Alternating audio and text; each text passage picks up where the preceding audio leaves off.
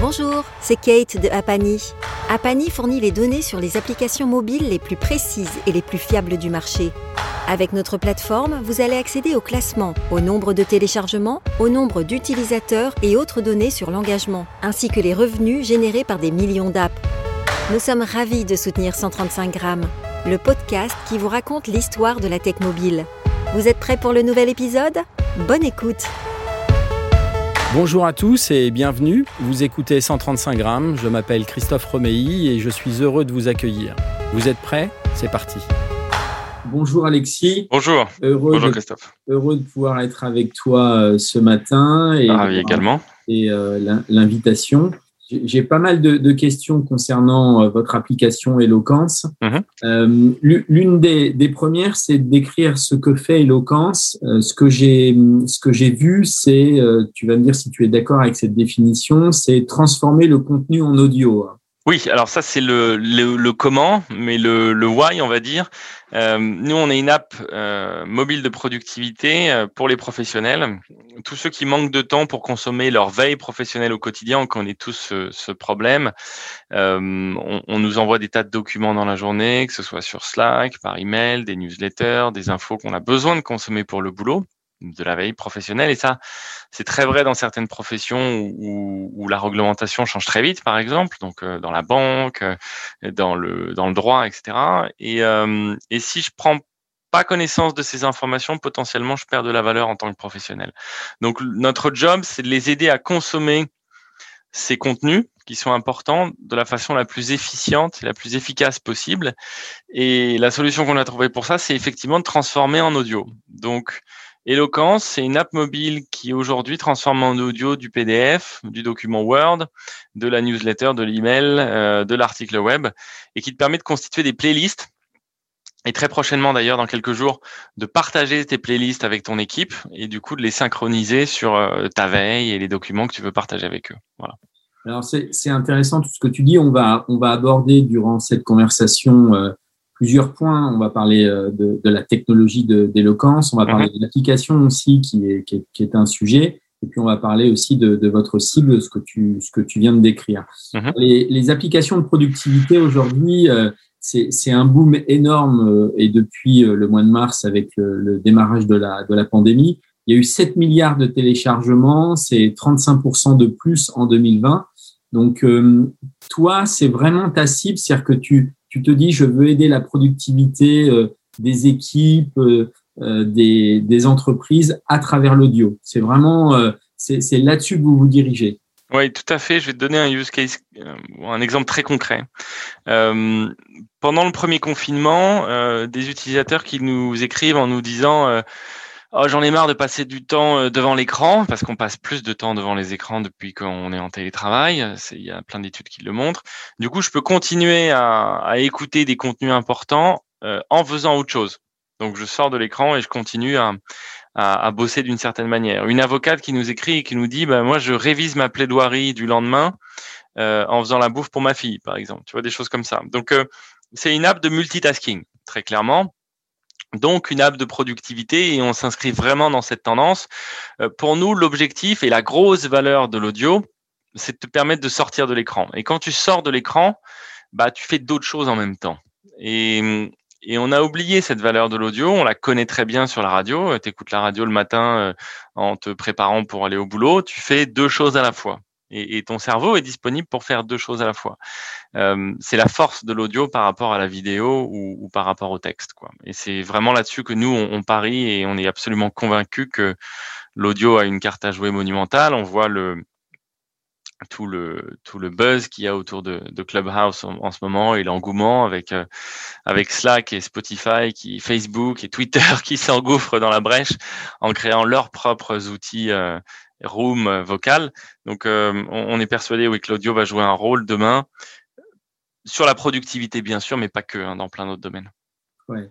C'est clair. Bon, la, la nouveauté de l'audio est pas, est pas nouvelle. Sur le, sur le mobile, l'audio est, est, est, quelque chose de central. Mm -hmm. euh, D'ailleurs, Apple l'avait l'avait très bien compris avec Siri dès 2011. Mm -hmm. C'est pas, pas nouveau. Maintenant, c'est vrai qu'on arrive avec le mass market où les gens sont, sont habitués à utiliser le, le, smartphone, à télécharger des applications. Voilà.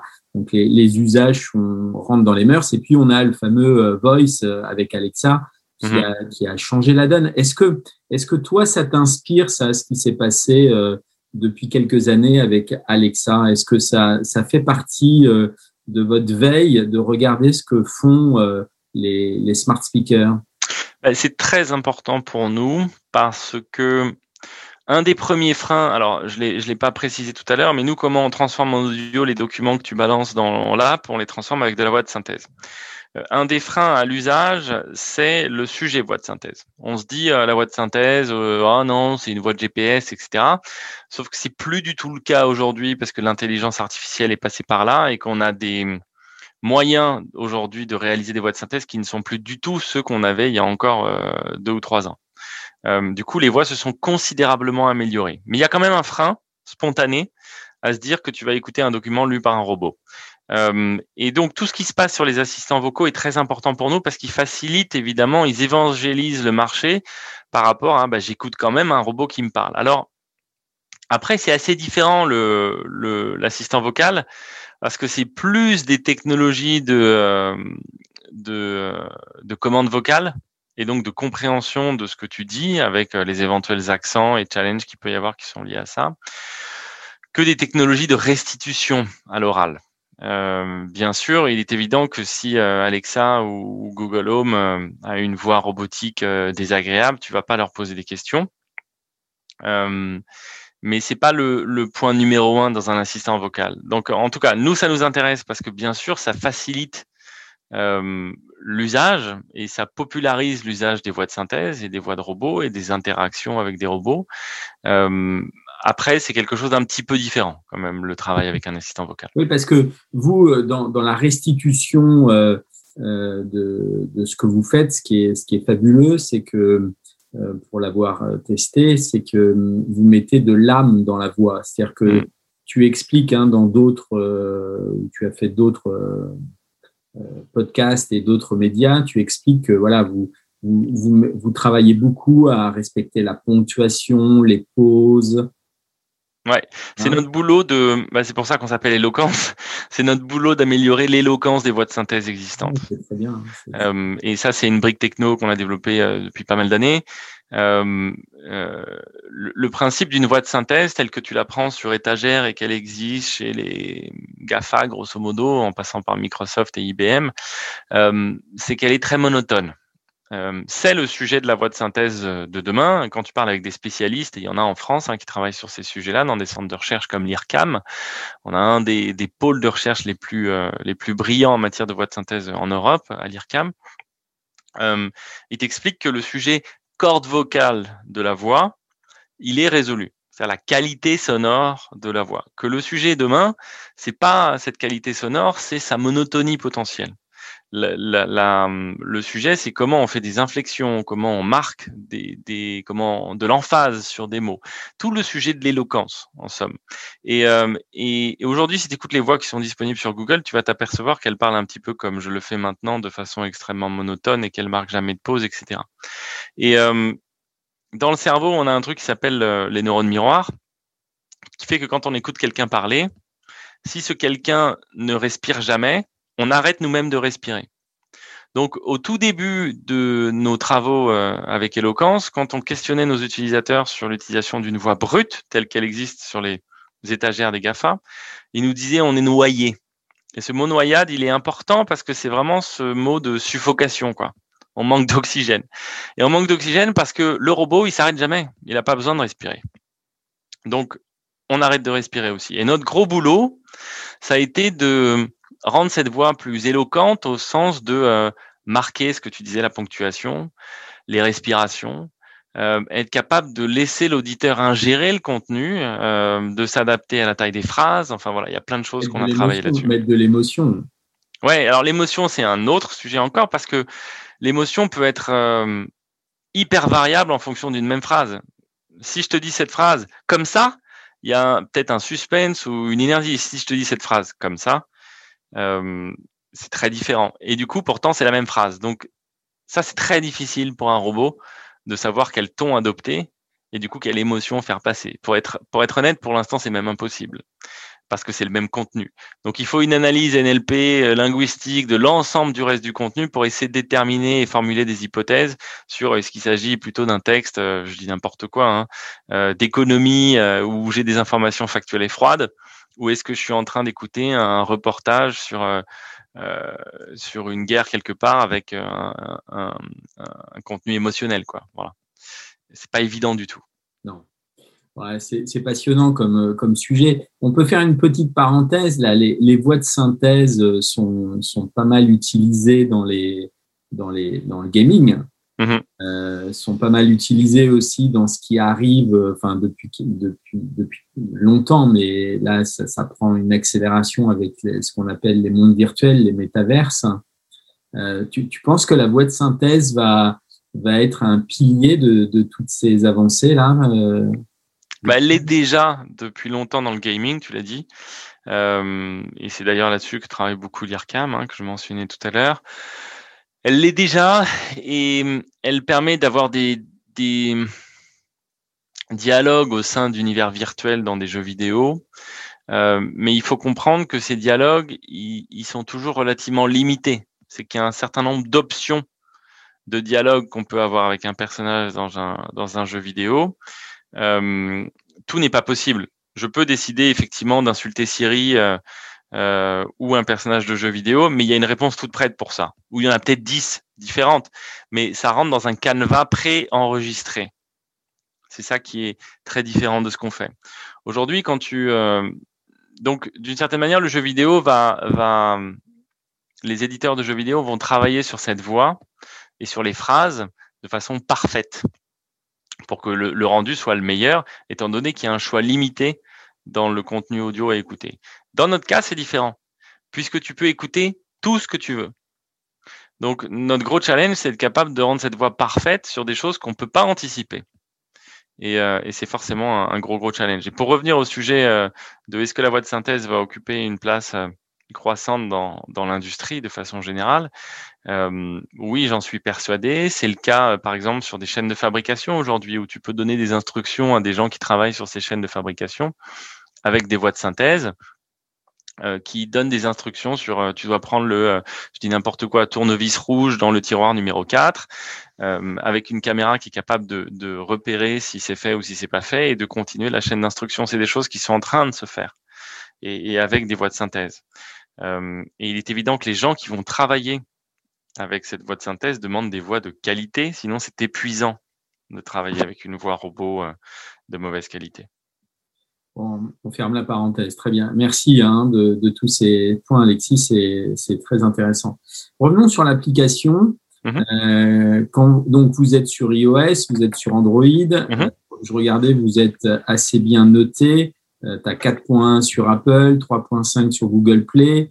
Euh, peut-être que d'ailleurs ces notes vont, vont euh, je regardais ces derniers mois, elles sont encore plus hautes et peut-être que voilà la, note moyenne est due peut-être au départ où c'était peut-être plus compliqué pour vous dans, dans, le, démarrage de l'application.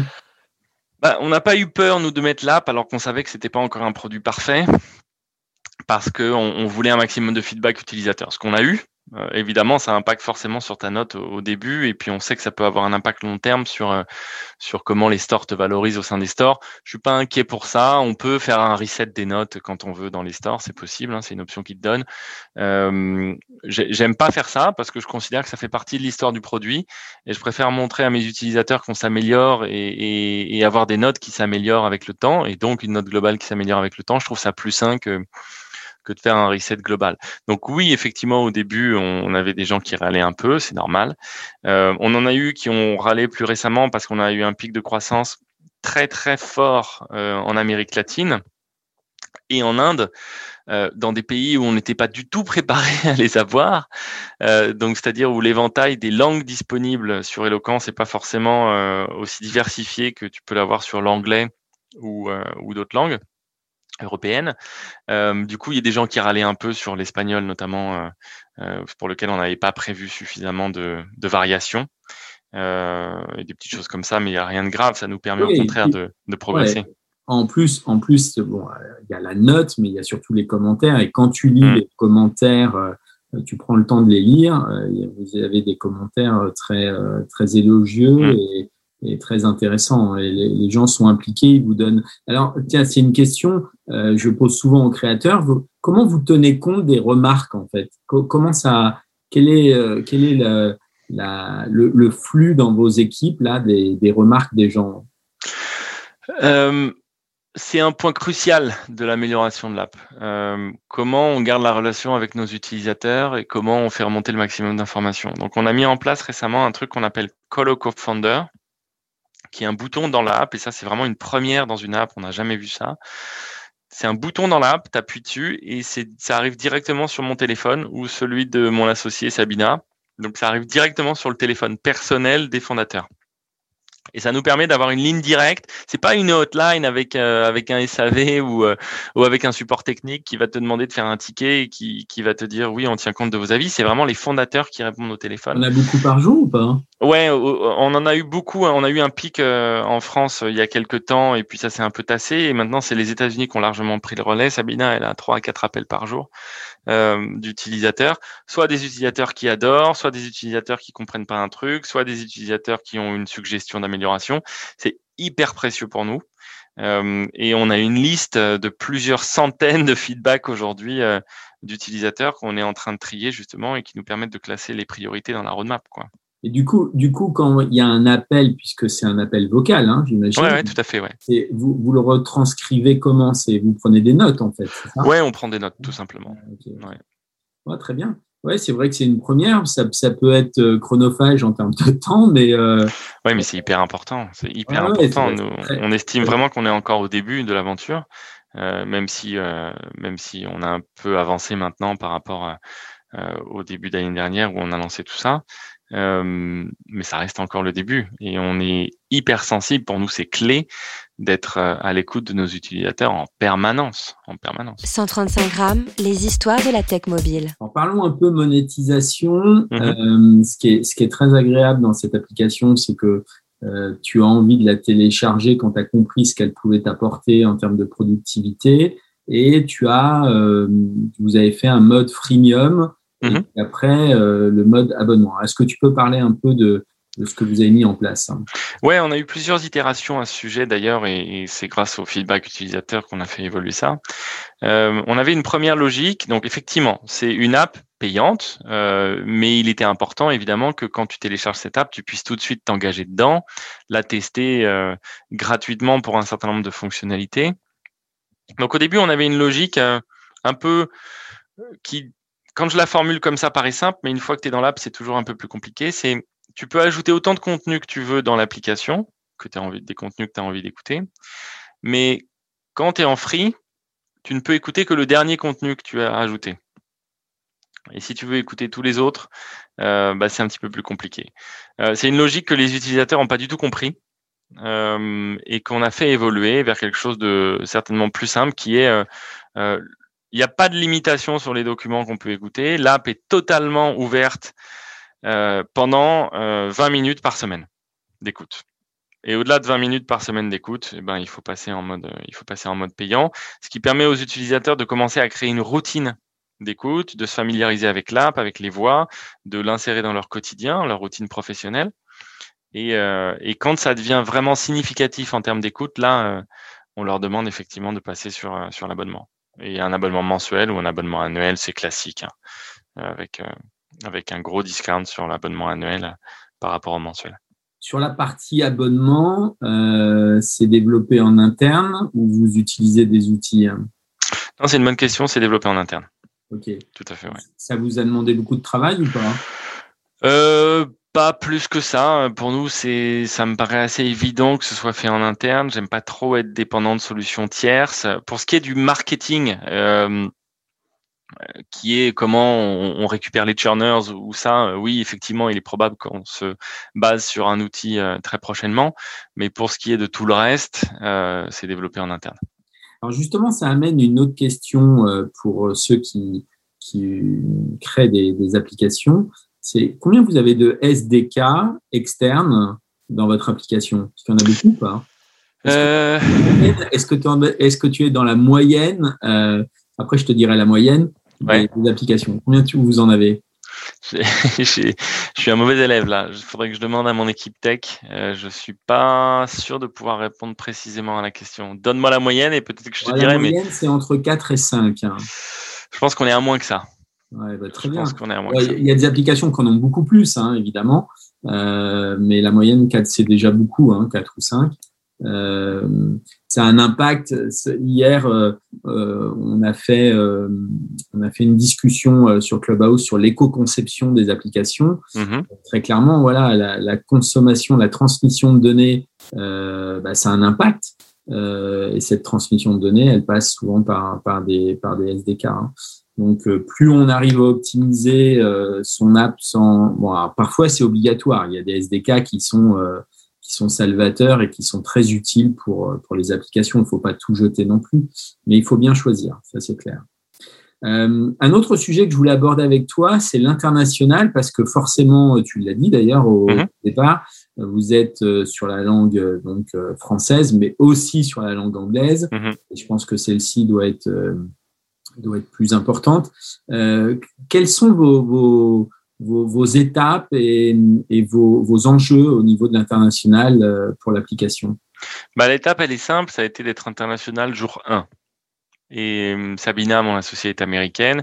Euh, on, a, on a toujours eu une perspective internationale. Donc l'app, elle est disponible dans 172 pays, si je dis pas de bêtises, de façon volontaire, puisque ça nous permet de repérer des marchés qu'on n'aurait pas imaginé. Euh, je pense notamment à l'Inde, hein, qui récemment a eu des pics de, de chargement importants. je, euh, te, coupe, je te coupe. Pour l'Inde, il y a un truc qui me vient comme ça, euh, qui, qui, qui, arrive en parlant de l'Inde, c'est que l'Inde est d'un des pays, je crois, enfin, il y a quelques continents comme ça, avec des centaines de langues différentes. Ouais, Ouais, ouais, c'est d'ailleurs tout l'enjeu. Mais c'est pour ça que je te disais tout à l'heure qu'on n'avait pas été prêt au moment où l'Inde s'était mise à, télécharger l'application parce qu'un influenceur euh, nous a relayé. Alors après, il faut voir euh, dans la cible, c'est une, une, autre conversation. Ça, c'est une conversation marketing, mais euh, dans tout, c'est essentiellement un marché Android d'abord. après, la question qui se pose, c'est qui est capable de payer pour un produit comme ça? La conclusion, elle est vite les utilisateurs iOS. Euh, et les utilisateurs iOS, c'est 40 euh, millions de personnes là-bas, euh, à peu près. C'est pas non plus colossal. C'est un beau marché. Mais, c'est quand même un marché. Euh, effectivement. Et, et c'est des, des, iOS, mais dont le pricing doit être adapté. Donc, euh, ça, c'est ça, c'est plutôt des éléments marketing. Mais ce qui est important pour nous, c'est le marché. Alors, le marché francophone, il est historique parce que c'est là qu'on s'est lancé. On est une boîte française historiquement, euh, mais aujourd'hui, on fait 50%, plus de 50%, 52% de nos utilisateurs qui sont américains. Excellent. Euh, tu parles de 172 langues. Euh, il y a pays, pays, pas langue. Pays, pardon, 172 hein, pays. Il y a un autre facteur qui, qui est impliquant pour vos équipes, c'est euh, de produire euh, l'optimisation de, de, belles fiches euh, euh, de, de, votre application de fiches produits sur les stores. Comment tu fais pour être présent, pour booster l'assaut, cette optimisation euh, est-ce que tu te consacres sur quelques langues simplement? Comment tu travailles là-dessus? On fait pas pour les pays que j'ai cités, si ce n'est les États-Unis et la France. Euh, donc, c'est-à-dire en grosso modo l'anglais et, euh, le français. Euh, c'est impossible de s'amuser dans l'état actuel de nos moyens. On est quand même euh, encore à early stage. Euh, c'est impossible dans l'état actuel de nos moyens de nous amuser à faire de l'ISO sur sur l'Inde, sur le Nicaragua euh, ou des pays comme ça. Euh, on est vraiment focus US et France. Ok, bon, bah, c'est déjà, déjà bien. Si vous arrivez à, à, bien engager et à faire de la rétention et de la fidélisation sur ces, euh, sur ces deux langues, c'est énorme parce que le marché français, enfin la francophonie, c'est plus de 300 millions de personnes, je crois, dans le monde. Mm-hmm. Euh, et puis bon, le marché anglais, c'est aussi euh, extraordinaire. Comment, comment tu travailles l'engagement et la rétention dans, ton application, euh, Alexis? Bah, D'abord en la mesurant. Et donc on est sur amplitude, hein, c'est classiquement pour, pour suivre tout ça. et ensuite en recueillant le maximum de feedback utilisateur sur comment améliorer la, la, rétention. on a une rétention qui est plutôt bonne chez nos utilisateurs payants aujourd'hui, qui est même qui est même très bonne, et notamment chez iOS, qui dépasse largement Android en termes de rétention. Bon, c'est des choses assez classiques. Et, et, ensuite, le sujet rétention, on regarde le temps d'écoute moyen euh, passé par nos utilisateurs actifs. Et ce temps d'écoute, ce qui est hyper important pour nous, c'est de voir s'il augmente ou s'il diminue par utilisateur hein, au fil du temps. Donc on observe les différentes cohortes en fonction du moment où il rentre dans l'application et où il l'utilise. Euh, cohorte mensuelle. Et, euh, et, et on, on, a le aujourd'hui euh, la confirmation que nos utilisateurs créent une habitude, puisqu'on voit que nos utilisateurs actifs écoutent plus euh, six mois plus tard qu'ils n'écoutaient six mois avant. Et là, on parle de d'écoute quotidienne. Donc ça, c'est des, des informations qui sont super importantes pour nous. Euh, et ça nous montre les efforts qu'on fait effectivement sur la rétention avec euh, tout l'aspect euh, marketing in-app. Hein, comment je te fais revenir dans l'application, je crée des notifications, je crée des playlists partageables, du coup je crée des groupes et du coup je te fais revenir dans l'app parce qu'il y a des gens qui se mettent à suivre ta playlist, etc. ça, c'est des logiques virales marketing, on va dire. mais comment on la mesure? Nous, on la mesure à l'aune de est-ce qu'il crée une routine d'écoute ou pas. Voilà, c'est ça qui compte pour nous. La playlist, là, tu disais, vous allez la lancer ou elle existe déjà? Non, non, non, ça va venir là dans les jours qui viennent. On est en train de finaliser. Donc ça, ça, veut dire, ça, ça peut être euh, effectivement un, un outil euh, euh, très important pour drainer du trafic. Mhm. C'est-à-dire que dès le moment où tu vas avoir, euh, j'aime pas ce mot, mais euh, entre guillemets des influenceurs, c'est-à-dire des gens qui peuvent créer peut-être une playlist intéressante et que tu as envie de suivre ce qu'ils veulent écouter, c'est ça hein, l'idée. Hein? C'est ça? Ouais. Bah, on s'intéresse plutôt pour le moment aux entreprises euh, et au sens de euh, j'ai une équipe, je partage avec mon équipe euh, ma veille. Nous, c'est ce que grosso modo on est en train de faire dans les tests qu'on fait notre feature. outil audio dans, dans Slack, c'est ça Nous, on veut être euh, le, le plus gros je sais pas comment dire ça en français, mais le plus gros feed ou le plus gros stream de contenu audio pour les professionnels. Ouais. Alexis, il y a un truc qui, qui, demain, tu as une proposition en disant bah, ouais, Slack a besoin de mettre de l'audio, euh, ton coup de génie euh, de la playlist, qui n'est pas un coup de génie, mais qui est, qui est, qui est, bien de l'intégrer là euh, dans, dans, votre application, tu fais quoi? Parce que vous n'avez pas levé de fonds. Si demain, tu as Slack ou Teams de Microsoft qui dit bah voilà votre brique techno m'intéresse, je veux l'intégrer, tu fais quoi? Tu continues ou tu, tu vends? C'est impossible à répondre. Euh, ça dépend, ça dépend de plein de choses. Euh, nous, on est au début de l'aventure, donc ça me semblerait difficile déjà d'avoir une proposition maintenant, mais on sait jamais. Euh, et, si on en avait une, déjà vu, hein, Oui, oui, c'est vrai, c'est vrai. Ça, c'est vrai sur de la deep tech, euh, moins sur. Euh, nous, on a certes des briques techno in-house, mais c'est pas non plus de la deep tech. et, et on est au début de l'aventure, donc pour nous, ce serait difficile de lâcher maintenant. Mais bon. Euh, on ne sait pas ce que le futur nous réserve. Mais il est certain, c'est intéressant que tu parles de Slack parce que ça me donne l'occasion de mentionner que euh, une de nos, un de nos objectifs principaux là dans les mois qui viennent, ça va être les intégrations dans les outils professionnels. Donc créer des API. Voilà. Et exactement, et d'être capable demain, quand tu utilises Slack, de balancer un document directement dans Eloquence alors qu'on vient de te l'envoyer sur Slack en, appuyant sur un bouton, voire même de l'écouter directement. J'ai hâte de voir ça. Ça c'est mm. top. Ça c'est top. Euh, sur l'application, on va parler un peu expérience utilisateur.